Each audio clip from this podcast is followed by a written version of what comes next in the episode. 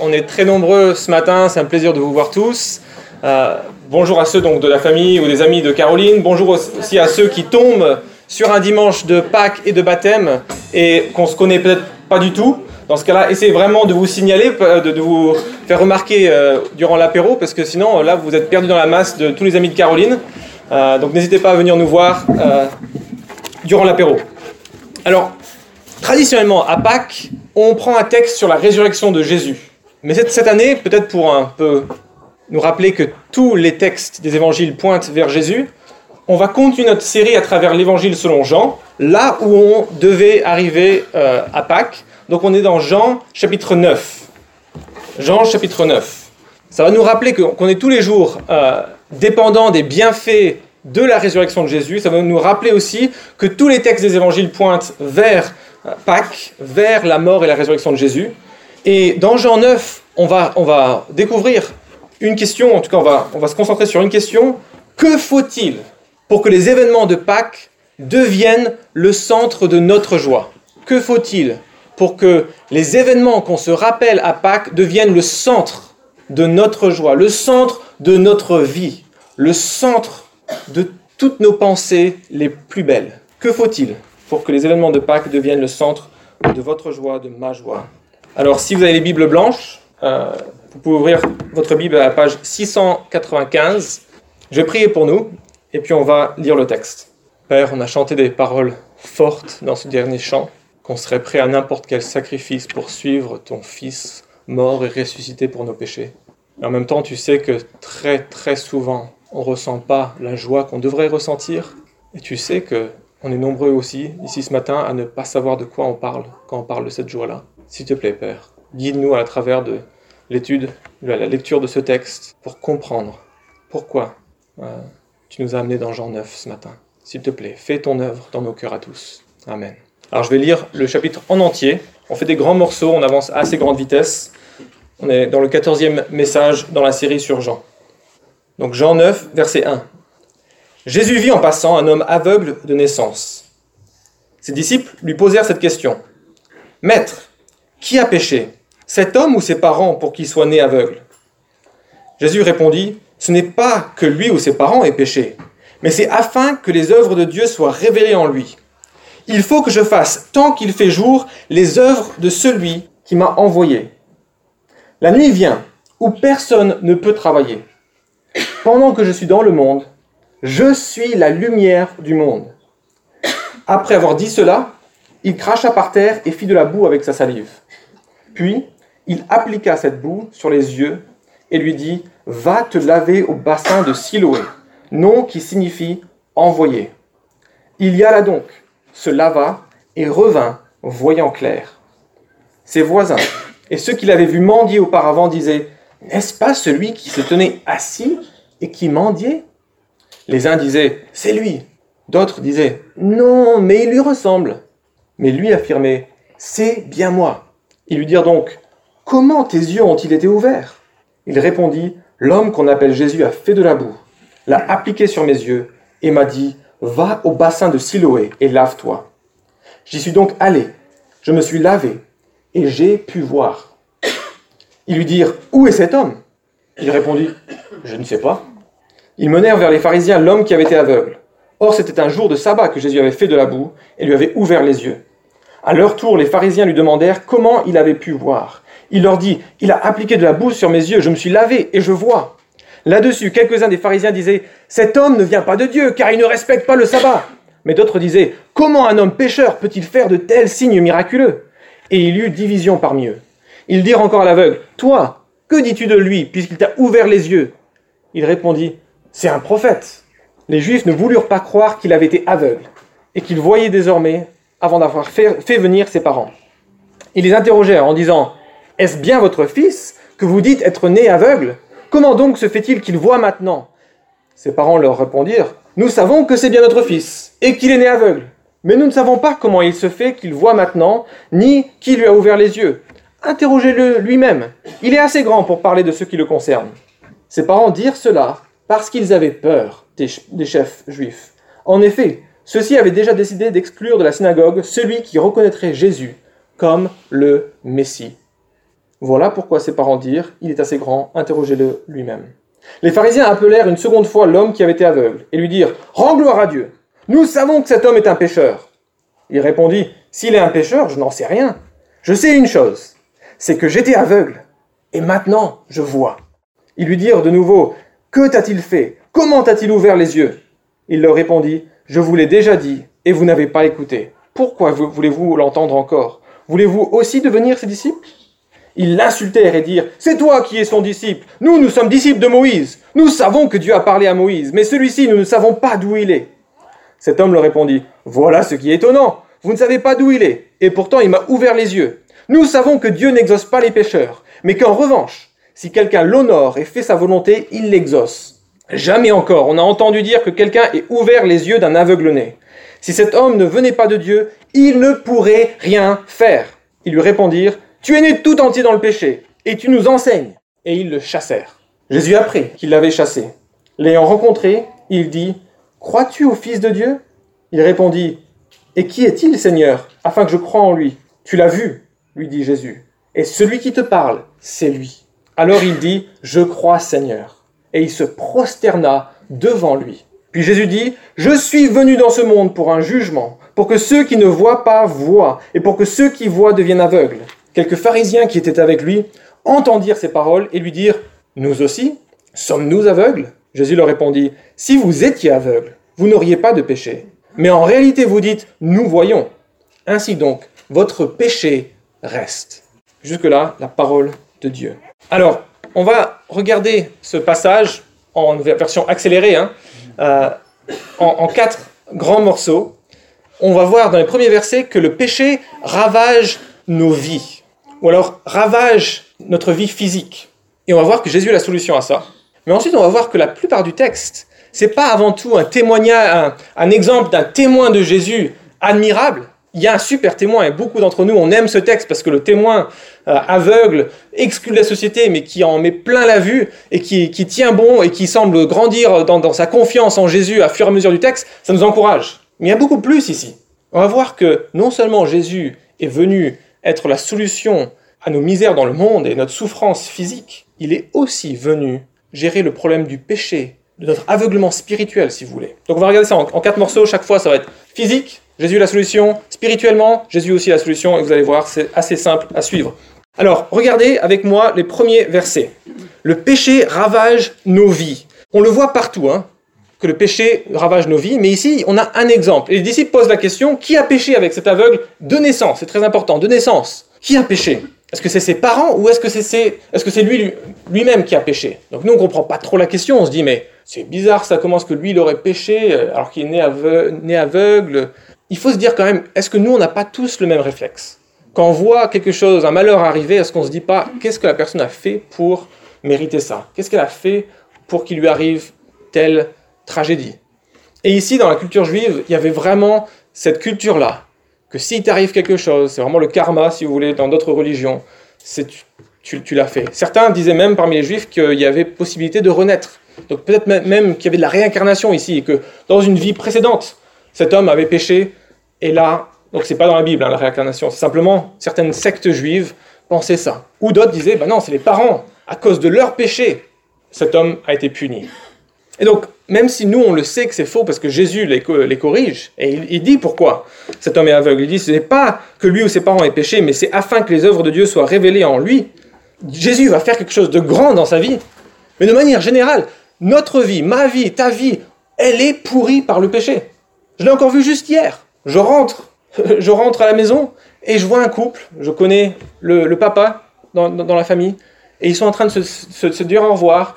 Il y a la petite fille qui suit le papa sur le parking pour rentrer à l'appartement. Couple divorcé. Un couple qui normalement, devrait être ensemble le soir en train d'être une famille heureuse et ils sont séparés par, par le divorce, par la haine, par la rancune.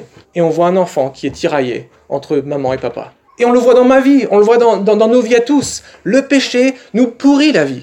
Et l'aveuglement physique est peut-être une conséquence d'un monde qui a rejeté Dieu. C'est une conséquence. Et il ne faudrait pas se dire, parce que lui, il a fait quelque chose, il l'a bien mérité son aveuglement. Imaginez que nous, en France, de, de manière nationale, on veuille la guerre avec un pays étranger. Est-ce qu'on dirait, que ceux qui sont morts dans cette guerre, ils l'ont bien cherché? Non, le pays entier voulait cette guerre. On voulait la guerre contre Dieu, on voulait l'indépendance. Et le péché en a résulté, et c'est pas la faute de l'un ou de l'autre en particulier généralement. C'est parce qu'on est indépendant de Dieu, parce qu'on vit sans lui, et on, et on ressent les conséquences au quotidien. Que ce soit par la maladie, que ce soit par les conflits, que ce soit par tous les péchés euh, et les haines qui sont profondes en nous, ou que ce soit par un exemple d'un homme aveugle. Et Jésus, il est venu contrer les effets de ce péché, les conséquences de ce péché. Et on voit qu'il dit au verset 5, Pendant que je suis dans le monde, je suis la lumière du monde. C'est pas la première fois qu'il le dit. Ceux qui étaient là dimanche dernier, on a vu au verset 12, la page précédente, 694, première colonne, verset 12, Jésus leur parle de nouveau, il dit, Je suis la lumière du monde. Celui qui me suit ne marchera pas dans les ténèbres, mais il aura au contraire la lumière de la vie. Jésus est cache avec moi, il est cache avec toi. Il y a seulement deux options. Soit tu suis Jésus et tu as sa lumière, soit tu es dans les ténèbres. Et il l'a dit en Jean 8. Et il le répète ici. Et maintenant, la guérison de cet aveugle, ça va servir d'illustration vivante qu'il est capable d'apporter cette lumière qui nous donne la voie à suivre, qui nous permet de savoir comment avancer vers la vie. Pour nous montrer qu'il est vraiment la lumière du monde, il va apporter la lumière à un aveugle de naissance. Jamais dans toute la Bible est-ce qu'il y avait un aveugle de naissance qui avait été guéri? Et Jésus, le Dieu homme, va guérir cet homme. On va lire les versets 6 et 7. Après avoir dit cela, il cracha par terre et fit de la boue avec sa salive. Puis il appliqua cette boue sur les yeux de l'aveugle et lui dit Va te laver au bassin de Siloé, nom qui signifie envoyé. Il y alla donc, se lava et revint voyant clair. Et on se dit Génial Il y a beaucoup plus qui se passe dans le texte avec le, mot de Siloé, euh, mais on n'a pas le temps, mais c'est une allusion au Messie, l'envoyé, celui qu'on attendait dans l'Ancien Testament. La guérison ici de cet aveugle, né, cet aveugle de naissance, c'est une illustration vivante du pouvoir qu'a Jésus pour apporter la lumière au monde. Et la suite de l'histoire nous montre qu'il y a beaucoup plus qui se passe dans ce, texte. L'aveugle est doublement aveugle, si vous voulez. Et on va voir qu'à fur et à mesure qu'il avance, il voit de plus en plus clair jusqu'à ce qu'il rencontre Jésus. Il est physiquement aveugle au début de l'histoire et il est spirituellement aveugle au début de l'histoire. Et il termine voyant physiquement et voyant spirituellement. Et j'ai oublié de vous dire, c'était les deux premières parties déjà ici. Troisième partie, le péché ravage pas juste nos vies, mais nos pensées. Il y a un aveuglement qui se fait, et c'est ça, il me semble, qui se passe avec toutes les histoires. Il y a l'enquête qui est menée sur cet aveugle. Comment a-t-il été guéri? Qui l'a guéri? Cette enquête sert à nous montrer l'aveuglement, les symptômes plutôt, on va dire, les preuves qu'on est tous aveuglés, qu'on s'en rende compte ou pas. Et donc regardons trois preuves dans le texte, ou trois types d'aveuglement dans le texte. La première, la, première preuve, c'est la réaction de la foule, des voisins, des, amis, de la famille euh, de, de ce mendiant. Ses voisins et ceux qui l'avaient vu mendier auparavant disaient N'est-ce pas celui qui se tenait assis et qui mendiait? Les uns disaient C'est lui, d'autres disaient Non, mais il lui ressemble, mais lui affirmait C'est bien moi. Je ne sais pas si vous remarquez, nous, on, nous, on prend les gens qui sont pas de notre siècle pour des crédules. Tout le monde qui était avant le 19e, 20e siècle, c'était des crédules. Maintenant qu'il y a la science, on n'est plus crédule. Mais c'est vraiment une grosse caricature. On est ici à l'époque de Jésus, et il y a des personnes qui préfèrent croire qu'il y a un sosie qui ressemble à deux gouttes d'eau au mendiant, plutôt que d'imaginer qu'il y a une guérison miraculeuse d'un aveugle de naissance. Il n'y a rien de nouveau dans nos cultures. On a toujours eu du mal à croire l'incroyable. Et est-ce qu'on n'a pas encore aujourd'hui ces preuves-là dans nos vies de choses qu'on ne pourrait pas croire, qui nous empêcheraient de croire et qui sont là bien des marqueurs, des signes qu'on est aveuglé spirituellement? Est-ce qu'on s'attend vraiment à ce que Dieu agisse? On est dans une culture matérialiste où on, peut croire que ce qu'on voit, on peut croire ce que, tous, uniquement ce qui peut être expliqué scientifiquement. Est-ce que c'est vraiment ça les seules choses qui sont crédibles, dignes de confiance? Ou est-ce qu'on croit un Dieu qui peut agir dans l'histoire des hommes, dans notre histoire, de, façon miraculeuse, et qui le fait? Parce que si vous n'y croyez pas, ce texte est en train de vous indiquer que vous êtes aveugle, que vous êtes aveuglé. Est-ce que vous priez? Est-ce que vous attendez que Dieu agisse? Est-ce que vous croyez en l'invisible? Est-ce que vous vivez conscient de l'existence d'un Dieu super souverain sur toute chose et qui interagit avec nous qui vient s'impliquer dans notre histoire? Deuxième marque d'aveuglement dans le texte, c'est qu'on peut être aveuglé par nos fausses croyances, nos fausses religions. Et on va aller très vite là, mais verset 13, ils menèrent vers les pharisiens l'homme qui avait été aveugle. Or c'était un jour de sabbat que Jésus avait fait de la boue et lui avait ouvert les yeux. À leur tour, les pharisiens lui demandèrent comment il avait pu le voir. Il leur dit, il a appliqué de la boue sur mes yeux, je me suis lavé et je vois. Là-dessus, quelques-uns des pharisiens lui disaient, cet homme ne vient pas de Dieu car il ne respecte pas le sabbat. Donc là, on a un exemple qui nous semble peut-être un peu bizarre à comprendre, parce qu'aujourd'hui, on ne respecte plus le sabbat. D'ailleurs, on travaille beaucoup euh, le, dimanche, qui n'est pas le sabbat, hein, juif, mais on, travaille tous les jours maintenant. Donc on ne comprend plus cet aspect culturel. Mais ici, c'était quelque chose de très, très important, une tradition juive que Jésus n'avait pas respectée. Et quelles sont les traditions que nous avons qui nous empêchent de croire en Jésus? Est-ce qu'on n'en a pas tout autant? Récemment, j'ai entendu deux personnes me dire, je ne veux pas lire l'Ancien Testament parce que c'est un Dieu en colère, un Dieu cruel. Elle vient d'où cette croyance? C'est le même Dieu qui nous, offre, Jésus, qui nous offre le, pardon des péchés à la Pâque. Et une croyance qui l'empêche, qui empêche ces personnes de lire la Bible telle que Dieu nous l'a donnée. Ça peut être des, croyances plus, plus, plus bêtes et plus, plus tristes peut-être, que le pasteur doit porter une cravate. Sinon, je peux pas l'écouter. Ça peut être plein de, petites croyances sur la forme de l'Église, sur des traditions d'Église qui sont pas dans la Bible. Ça peut être le, le fait que Dieu juge. Non, mais il faut pas juger. De quel droit? Ou que Dieu a un fils. Il y a une religion qui est complètement bloquée par le fait que Dieu aurait eu un fils et qu'il a envoyé son fils mourir à notre place. Et cette croyance-là, cette fausse croyance-là, les empêche de croire en Jésus tel qu'il est vraiment. Et il y a toutes les valeurs qui viennent contredire Jésus. Aujourd'hui, on, on, érige la tolérance comme la valeur suprême. Si Jésus est intolérant, donc je ne vais pas croire en lui. Mais qui t'a dit que la tolérance était une valeur juste et que tu l'avais euh, comprise correctement? Troisième marque d'aveuglement, c'est les préjugés ou plutôt comment fausse l'aider dans notre recherche de la vérité. Et regardez avec moi, verset 18, les Juifs ne voulurent pas croire, donc ils continuent l'enquête avec la famille, et on apprend dans leur enquête de la vérité, ils ont faussé l'enquête. Parce que verset 22, on, on comprend pourquoi les parents esquivent les deux questions sur qui a fait ça et qui est celui qui a fait ça Parce que 22, on, en apprend, ses parents dirent cela parce qu'ils avaient peur des chefs juifs. En effet, ceux-ci avaient déjà décidé d'exclure de la synagogue celui qui reconnaîtrait Jésus comme le Messie. Ah bah oui, donc si vous enquêtez sur l'identité de Jésus, mais que tous ceux qui pensent que Jésus est le Messie sont disqualifiés, ça va être dur d'obtenir des réponses vraies. Et plus que ça, ils ont aussi une certitude quand ils rencontrent pour la deuxième enquête l'homme qui était né aveugle, verset 24. Ils appelèrent une seconde fois l'homme qui avait aveugle et lui dirent Rends gloire à Dieu Nous savons que cet homme est un pécheur. Ils ont des préjugés, des a priori dans l'enquête qui faussent le jeu. Est-ce qu'on n'en a pas tous des préjugés sur Dieu, sur Jésus Des a priori qui nous empêchent de venir à Jésus objectivement et de rechercher qui est le Jésus historique tel qu'il est vraiment venu. Une des croyances qu'on rejette le plus facilement. Hein. Je ne peux pas croire en quelqu'un qui ressusciterait d'entre les morts. Et ça nous amène à la Pâque. On se dit comment est-ce possible que Dieu est ressuscité à mort?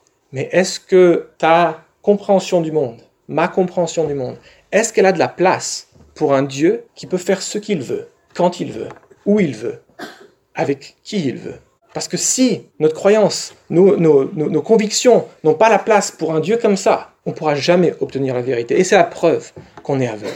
Terminons en montrant comment Jésus est venu contrer ce péché d'aveuglement spirituel. Verset 5, 35. Euh, Jésus apprit qu'il l'avait chassé. L'ayant rencontré, il lui dit, Crois-tu au Fils de Dieu? Il répondit, Et qui est-il, Seigneur, afin que je croie en lui? Tu l'as vu, lui dit Jésus, et celui qui te parle, c'est lui. Alors il dit, Je crois, Seigneur, et il se prosterna devant lui. Donc Jésus rencontre l'homme qui a été maintenant doublement marginalisé. C'était un homme pauvre qui était obligé de mendier, et il vient d'être exclu de la vie religieuse du pays. Et Jésus va vers lui, et il se révèle à lui. Il était aveugle physiquement, et ici on voit que non seulement il a été guéri de son aveuglement, mais en plus il va avoir les yeux pour voir qui est vraiment Jésus? Et quand Jésus lui dit Tu l'as vu, le Fils de Dieu, allusion aussi au fait Je sais que c'est nouveau pour toi, que tu puisses voir maintenant. La réaction de l'homme, c'est Je crois, je crois Seigneur, et il se prosterne devant Jésus. Et Jésus explique, verset 39, le but de tout le passage. Et c'est pour ça qu'on aurait bien montré que le témoin est un bon témoin de, Jésus, Parce qu'il il, avoue quand il ne sait pas. Il est courageux. Il pointe vers Jésus. Il raconte ce que Jésus a fait. On pourrait faire toute une étude là-dessus. Mais c'est pas ça le but du texte. Le but du texte, c'est Jésus qui le donne. Verset 39. L'illustration vivante d'un aveugle qui est guéri, c'est pour que le verset 39 soit illustré. Puis Jésus dit, Je suis venu dans ce monde pour un jugement, pour que ceux qui ne voient pas voient, et pour que ceux qui voient deviennent aveugles. Jésus est venu pour être la lumière du monde. Et dans, ce sens-là, c'est pas un jugement. Il est venu au contraire nous apporter la vie, le bonheur. Tout l'évangile de Jean nous raconte tous les bienfaits que Jésus nous propose. Mais il y a un lien direct entre pardon des péchés et jugement des péchés. Tous ceux qui refusent Jésus se retrouvent jugés. Tous ceux qui refusent la vie sont morts. Tous ceux qui viennent pas à la lumière sont dans les ténèbres. Et Jésus est d'une certaine manière le tableau de vue comme ça. C'est uniquement quand on va essayer de tester notre vue qu'on réalise qu'on est aveugle. Ah, il y a des choses à voir, mais je savais pas. Moi j'ai découvert ça un soir étoilé. Toute ma famille regardait les étoiles. Quelles étoiles? Moi j'étais là, je voyais rien. À partir de ce jour-là, j'ai eu des lunettes. Jésus fait ça dans nos vies à tous. Quand tu regardes à Jésus, est-ce que tu vois la lumière du monde ou est-ce que tu vois plein d'explications pour expliquer qu'il n'est pas qui il dit être? Si sa personne, si Jésus ne nous pousse pas à genoux, à l'appeler Seigneur, à le suivre comme l'a fait cet aveugle, est-ce qu'on peut vraiment se dire disciple de Jésus? Est-ce qu'on peut vraiment dire qu'on est voyant? Et la question des pharisiens, à la page suivante, est révélatrice. Ils ont entendu Jésus qui disait pourquoi il était venu dans le monde pour un jugement, que les aveugles voient et que les voyants soient aveugles, et ils disent Nous aussi sommes-nous aveugles? Jésus leur répondit Si vous étiez aveugles, vous n'auriez pas de péché. Mais en réalité, vous dites Nous voyons. Ainsi donc, votre péché reste. Ils pensent voir, et ils sont donc aveugles. C'est comme avec l'orgueil. C'est qui, les, c'est qui comment, comment reconnaître une personne humble? Dès que quelqu'un se dit humble, il est orgueilleux, n'est-ce pas? C'est le piège. Ici, dès que quelqu'un pense voir, c'est la preuve qu'il n'a pas vu. L'aveugle était aveugle, doublement aveugle. C'était une illustration pour nous montrer qu'il était aussi aveugle spirituellement et que Jésus lui donne la vue. Et il peut nous offrir à tous la vue. Mais ça commence par la prise de conscience qu'on est aveugle. Parce que si tu penses être chrétien, si tu penses être chrétienne, si tu penses avoir compris qui est Jésus, mais que tu n'es pas en train de le suivre à sa trace, pour le connaître tel qu'il est vraiment, pour lui obéir à tous ses commandements, et placer avant tout notre foi en lui, qu'il est mort pour nos péchés, Justement, le jour de Pâques, il a été ressuscité pour, nous donner une preuve que les péchés étaient payés, qu'il n'y avait plus de colère contre nos péchés, que Dieu avait déversé sa colère sur son Fils plutôt que sur nous. Si ta foi n'est pas en la mort et la résurrection de Jésus, tu es encore aveugle. Et les paroles de Jésus peuvent être soit une bonne nouvelle aujourd'hui, où tu fêtes la Pâque pour la première fois avec nous, avec la joie, où tu comprends, il est venu pour me donner la lumière du monde et qu'il soit mort et ressuscité, c'est la preuve qu'il est qui il dit être. Ou ça peut être un jour de jugement, où tu as entendu encore quelque chose à propos de Jésus. Ça rentre, ça sort, et tu sors de la salle et tu oublies. Mais Jésus est clair. Il est venu pas juste pour que tout le monde soit tolérant. Il n'est pas venu juste pour que tout le monde s'aime. Il est venu pour être la lumière du monde, et ceux qui le rejettent, ceux qui ne le suivent pas, sont dans les ténèbres. Et ils seront jugés pour leurs propres péchés, parce que Jésus n'a pas porté leurs péchés. Et je termine avec ça. L'aveuglement des pharisiens est particulièrement terrifiant. Je ne sais pas si vous avez pensé à ça. Ils connaissaient Dieu. Ils connaissaient la Bible par cœur. Ils savaient tellement de choses sur la venue du Messie. Et pourtant, ils sont passés à côté de lui. Ils sont complètement passés à côté de lui. C'étaient les plus religieux, les plus pieux du pays. Et ils sont passés à côté de la venue du Messie. Ils étaient aveugles. Et nous, on est nombreux dans nos églises à venir chaque semaine, à avoir toutes les bonnes formules. Ça va bien, mon frère? Oui, par la grâce de Dieu. Et on est toujours aveugle. On n'est pas conscient de notre besoin de la mort et de la résurrection de Jésus. Les vrais humbles sont ceux qui se reconnaissent orgueilleux et les vrais voyants sont ceux qui reconnaissent qu'ils ont besoin que Jésus leur ouvre les yeux. Et donc si c'est en écoutant ce texte de Jean 9 que tu as réalisé peut-être que tu as énormément de préjugés, énormément de fausses croyances, énormément d'obstacles, c'est un cadeau que tu reconnaisses ça. Que tu puisses dire, Jésus, je suis aveugle, ouvre mes yeux, montre-moi mon péché, Montre-moi mon besoin de toi. Sauve-moi, s'il te plaît. Et tu peux le faire maintenant. Pendant que, en ce moment, tu es conscient de ton aveuglement. Viens à la lumière. Et si on est chrétien, et on est comme cet homme aveugle, on a peut-être plein de choses qu'on voudrait encore que Jésus nous change en nous. Mais, mais cet aveugle s'accroche aux choses dont il est certain. Je sais pas trop qui il est encore, je ne sais pas s'il est pécheur ou pas, mais je sais une chose. Avant j'étais aveugle et maintenant je vois. Et il s'accroche à ça. accrochons-nous à, à ces certitudes-là, mais ne nous arrêtons pas avant d'être sûrs, qu'on est sûr, qu'on est sûr qu'il nous a changé nos vies, qu'il nous a ouvert les yeux. Et une autre réaction qu'on peut avoir si on est chrétien, c'est qu'on l'adore. Parce que si on était aveugle et qu'aujourd'hui on voit, c'est pas parce qu'on était plus fort que les autres, c'était parce qu'on était plus misérable que les autres. Notre misère nous a simplement fait reconnaître notre aveuglement. Et Jésus nous montre dans Jean 10 que c'est par pure grâce, dans le chapitre suivant, c'est par pure grâce, c'est un cadeau immérité qui nous ouvre les yeux. Il n'a pas demandé à l'aveugle, s'il le voulait d'ailleurs. Encore une illustration, que c'est Jésus qui vient, qui nous ouvre les yeux. Donc si tu reconnais ton aveuglement, crie à Jésus, demande qu'il t'ouvre les yeux. Et pour nous tous qui avons vécu ça, qui, n'étions pas meilleurs que les autres, mais qui savons que Jésus nous a ouvert les yeux, qu'on puisse vivre Pâques différemment, d'année en année, sachant que c'est la preuve que nos péchés sont payés, que lui, il est ressuscité, et que bientôt, il va venir rétablir toutes choses. Notre aveuglement spirituel est passé, et toutes les conséquences du péché vont bientôt aussi être passées, même dans le monde physique. Je prie.